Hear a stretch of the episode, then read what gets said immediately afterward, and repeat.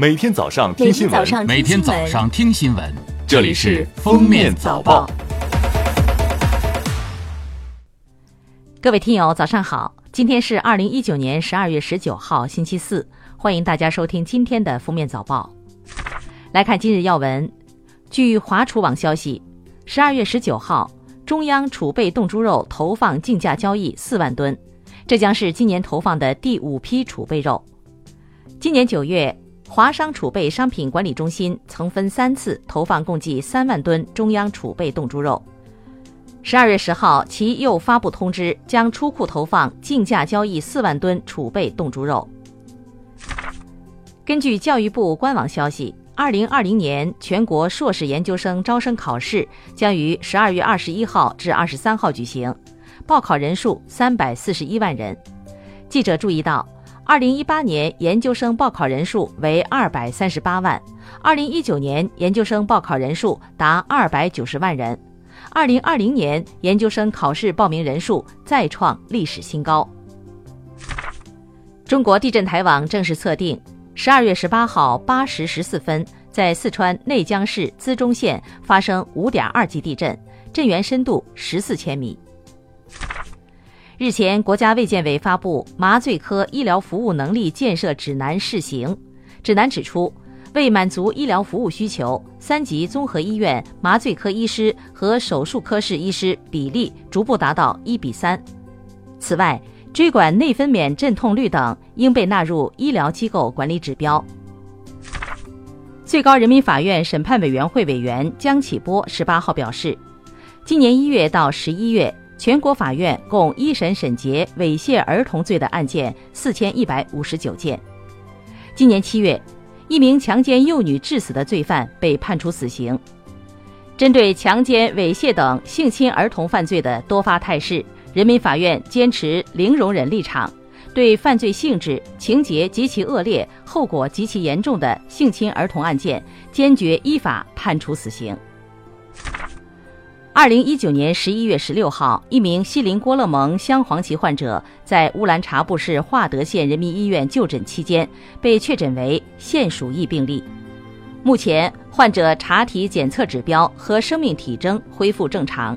经专家会商研究，患者达到痊愈标准，符合出院条件，于十二月十八号治愈出院。下面是热点事件。十二月十四号十五时二十六分，四川芙蓉集团实业有限责任公司杉木树煤矿发生透水事故，事故造成五人遇难，十三人失联。经过八十八小时的紧张救援，十二月十八号早晨七时五十五分，被困十三名矿工全部成功升井。截至十二月十四号，据灯塔专业版数据显示。国内累计电影票房已达六百零九点六亿元，超过去年全年六百零六点八八亿元的票房总成绩。这意味着，若以二零一八年中国总人口十三点九五亿计算，平均每个人看电影花费四十四元，平均每个人至少买了一张电影票。二零一九年二月，小学生小磊拿爸爸的手机加了个明星相关的 QQ 群。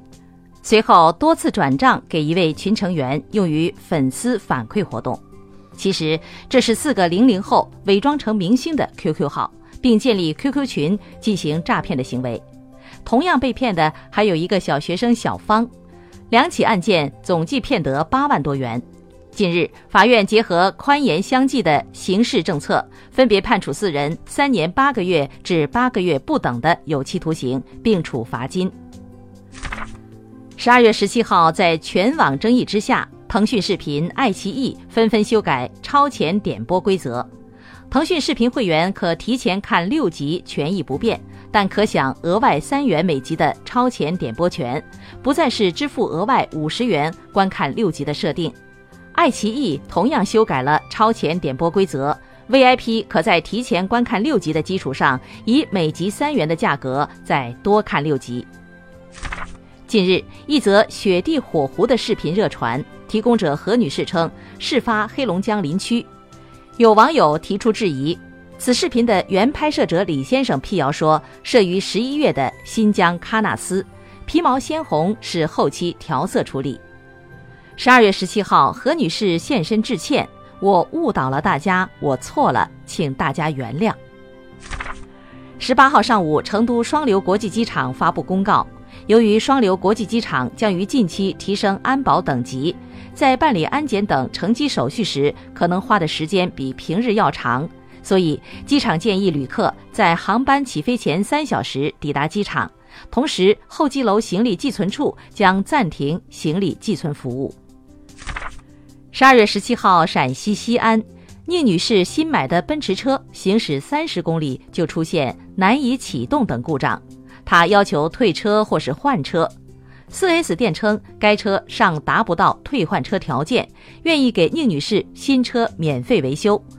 双方分歧难以调和，已僵持一个月，目前市监局已经介入。下面来听国际新闻。十二月十七号，据媒体消息，三星手机正在彻底退出中国制造，后续可能对位于苏州昆山的三星电机清算工厂员工赔偿高达 N 加五。三星电子于九月底关闭了惠州的工厂，在这之前已相继关闭了天津、深圳的工厂，在中国的市场份额仅剩百分之零点八。据 NHK 报道，日本一家大型证券公司将为员工提供每周最多四天的假期，用于照顾老人和孩子。根据新计划，四五十岁的正式员工每周可休四天，基本工资将减少百分之四十；三十多岁的正式员工每周可休三天，基本工资将减少百分之二十。公司表示，如果他们愿意，这些员工可以调回全职工作时间。据 CNN、国会山报等报道，当地时间周三，美国众议院预期将正式就弹劾条款进行表决。特朗普有可能成为美国历史上第三位被弹劾的总统。目前，众院已经有占多数的议员支持至少一项弹劾条款。感谢收听今天的封面早报，明天再见。本节目由喜马拉雅和封面新闻联合播出。